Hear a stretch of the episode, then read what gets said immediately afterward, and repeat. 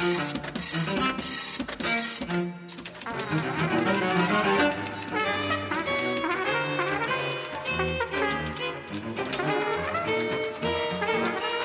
алфавитном беспорядке. Добрый день. В эфире рубрика «В алфавитном беспорядке», в которой независимые книжные делятся своими подборками интересной литературы. Меня зовут Варвара, и сегодня я представлю вам список киноновинок порядка слов, многие из которых уже стали бестселлерами. Открывает наш синефильский лист книги, посвященный легендарному петербургскому кинокомпозитору Олегу Коровичуку, импровизатору, легенде Ленфильма, чья биография еще при жизни обросла множеством мифов, о котором однажды сказал Шостакович «Кровайчук не талант, он гений». В советское время композитор писал в основном музыку для кино. Ее можно слышать в фильмах Киры Муратовой, Илья Вербаха, Петра Додоровского и многих других. Уже тогда он снискал славу гениального композитора, а как непосредственный исполнитель Кровайчук пристал уже в годы перестройки. Долгожданное продолжение книжной серии музыканта и композитора Олега Нестерова «Три степени свободы. Музыка, кино, СССР» вышло этим летом в издательстве «Порядок слов» и уже стало бестселлером. О первой книге в этой серии мы рассказывали ранее. Она была посвящена Альфреду Шнитке. Теперь же автор серии, который скромно называет себя составителем, собрал воспоминания Олега Кровичука, его коллег и друзей. В книге впервые опубликованы расшифровки записей рассказов композитора о его детстве и работе на Ленфильме, а также ряд интервью, взятых специально для этого издания. Чуть позже вышла другая книга, посвященная легенде Ленфильма, под названием «Олег Кровайчук. Непойманный миром». Сергей Ландо, режиссер, оператор и прозаик, много лет знавший композитора, предпринял попытку написать биографию Кровайчука, основываясь на множестве письменных и устных источников. Сергею Ландо удалось собрать большой видеоархив с записями музыкальных импровизаций композитора, кадры из которого сопровождают книги высказывания самого Коровайчука. Московская школа нового кино открыла издательство «Дезентес Пресс» по имени главного персонажа Гюсмана наоборот, героя упадка и мученика декаданса Дес Эссента. Дес Эссент населяет свой замок плодами болезненного воображения и меланхолии.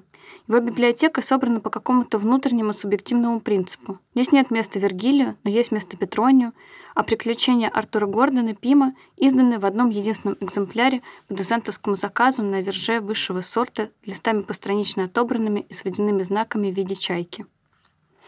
Библиотека Десентес Пресс также собрана по особому принципу, о котором можно судить по издательской программе на ближайший год, обещающей публикацию следующих текстов. Томас Маха «Метафора смерти», Фридрих Гитлер «Философия литературы», Гуго Фридрих Данте, Антонен Арто «Дневники. Тетради из Иври» в двух томах, Ханс Тислеман «Трагизм и драматический театр», Книга о юродивых питерского андеграунда 70-90-х годов Саши Попове и Дими Тимченко – Беседы Александра Клюги и Хайнера Мюллера.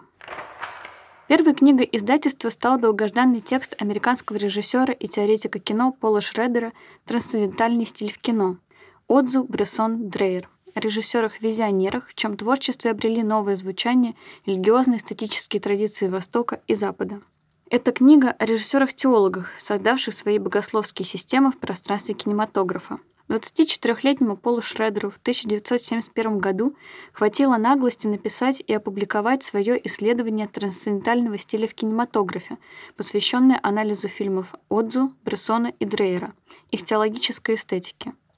45 лет спустя режиссер приступил к переосмыслению такого стиля, и теперь, уже в дополненном издании, Шредер размышляет об эволюции трансцендентального стиля, его превращении в медленное кино на примере фильмов Тарковского, Керастами, Тара, Акерман и других режиссеров. Вторая книга издательства «Так хорошо, как здесь на небе быть не может» отчасти рифмуется с книгой Шредера как набор вопросов, на которые немецкий режиссер Кристоф Шлингезив ищет ответ перед лицом собственной человеческой смерти. В 2008 году известного режиссера кино и театра, акциониста и инсталлятора Кристофа Шлингезифа был диагностирован рак легких. Мне пришлось научиться лежать на диване и ничего не делать, только думать. Кристоф Шлингезиф начинает вести беседы с самим собой и с Богом, почти всегда с включенным диктофоном. Иногда эти разговоры звучат гневно и вызывающе, иногда печально и отчаянно. В центре внимания всегда одни и те же вопросы, поставленные болезнью. Кто он? Кем еще может стать? Как продолжать работать, когда ритм мира перестал совпадать с твоим? Как научиться справляться с болезнью? Как принять свою смерть? И где Бог? Этот дневник – впечатляющий пример самоанализа перед лицом болезни и смерти, лекарства против молчания и, не в последнюю очередь, признание в любви к этому миру. Издательство «Роузбад» в этом году радует изданиями книг с обложками на выбор. В одном из прошлых выпусков мы говорили о книге Макса Фридлендера «От Ванейка до Брейгеля», а теперь двух разных дизайнов удостоилось переиздание классического труда и кино Лот Айснер «Демонический экран». Можно выбрать книгу с Носферато или с Големом. «Демонический экран» — одна из главных книг о немецком киноэкспрессионизме, которая по масштабу и влиятельности сопоставима только с книгой «От Каллигари до Гитлера» Крагауэра.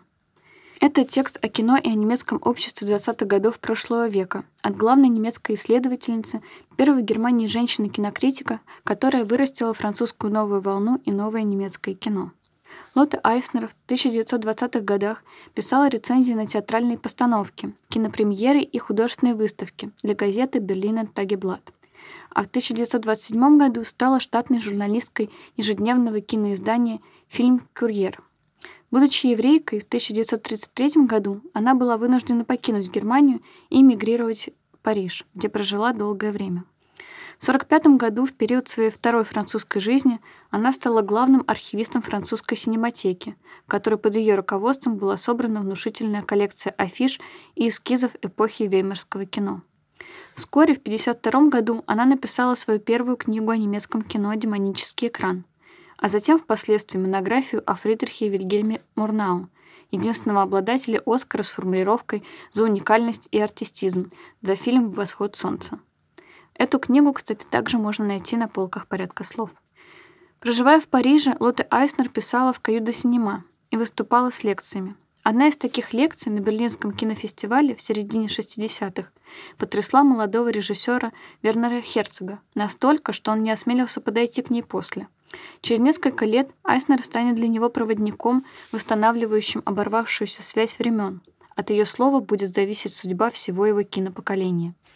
В ноябре 1974 года Херцогу сообщили, что Лотте Айснер тяжело больна и, возможно, смертельно.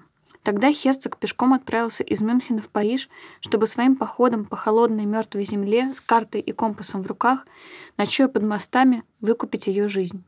Ритуал документируется в тексте о хождении во льдах. Это поэтичный и созерцательный путевой дневник немецкого режиссера, который можно читать несколькими способами. Это и проникновенное размышление о жизни и смерти, и медитативные зарисовки уходящей европейской натуры, и поток взбудораженного ходьбой сознания, и кино в прозе, напоминающее о том, что только в дороге мы обретаем покой.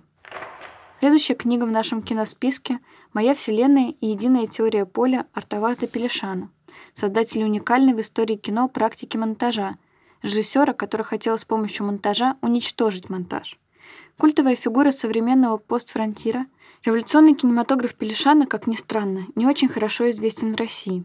Между тем, его идея дистанционного монтажа считается одним из важнейших теоретических открытий в кинематографе конца XX века. Параджанов назвал его гением, Сакуров своим учителем. Последователем Пелешана считал себя Жан-Люк Гадар. В своей второй книге Перешан, по сути, раскрывает и продумывает ту физику и физиологию, позная которую мы можем точнее и вернее заниматься вообще любой гуманитарной деятельностью, включая искусство. Отдельным бонусом выходит, что мысли, высказанные им еще в 70-х, нашли сегодня подтверждение в новейшей теоретической физике, готовой вновь менять нашу картину мира. Обратимся к новинкам периодических изданий этого года. Так, молодой независимый журнал «Синема Рутин» повествует о киноискусстве с неожиданных сторон, как, например, кино и цвет, кино и музыка, кино и сама его сущность. Второй выпуск журнала носит говорящее название «Режиссеры из иных миров», пристально вглядываясь в искусство всех тех, на кого практически не попадает свет медийности. Среди авторов есть мастера видеоарта, идеологи, реконструкторы, восстанавливающие потерянные киноленты и воскрешающие память, заядлые путешественники, страждущие нащупать собственные корни, документалисты, наблюдатели и просто съемщики, всюду таскающие с собой кинокамеру. Их примеры заразительны, а их истории вдохновляют самим взяться за камеру и начинать снимать. Перечислим некоторые из имен. Шанталя Керман, Джон Уилсон, Хелл Хартли, Сергей Дворцевой, Виктор Косаковский.